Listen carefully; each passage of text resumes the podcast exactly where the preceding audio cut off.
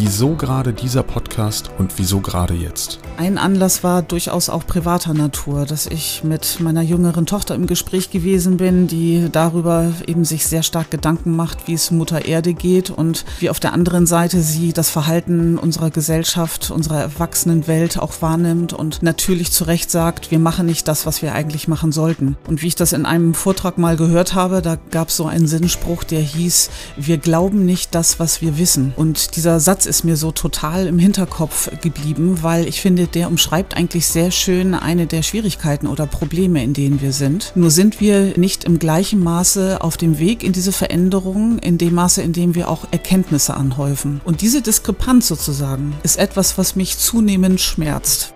Erzähl uns doch bitte auch nochmal, was dein konkretes Ziel ist bei diesem Vorhaben. Also wenn ich mir überlege, ich werde mit 80 oder 90 in die Holzkiste hüpfen und sagen, das war mein Leben, dann möchte ich sehr gerne rückblickend sagen können, dass ich meine Expertise im Umgang mit Veränderungen jetzt nicht nur den Kunden, die mich dafür bezahlen, als Dienstleistung zur Verfügung gestellt habe, sondern möchte sehr gerne auch Impulse setzen ähm, Richtung Gesellschaft. Es wird so sein, dass wir mit Gesprächspartnerinnen und Gesprächspartnern unterwegs sind, die eine ziemliche Bandbreite Breite auch abdecken, ob das jetzt Leute aus der Wissenschaft sind, Menschen, die innovative und nachhaltige Geschäftsmodelle jetzt gerade am Start haben und alle anderen, die zum Thema erfolgreiche Veränderungsprozesse und Aspekte, die da eine Rolle spielen, eben auch gute und erhellende Perspektiven noch mit reinbringen können.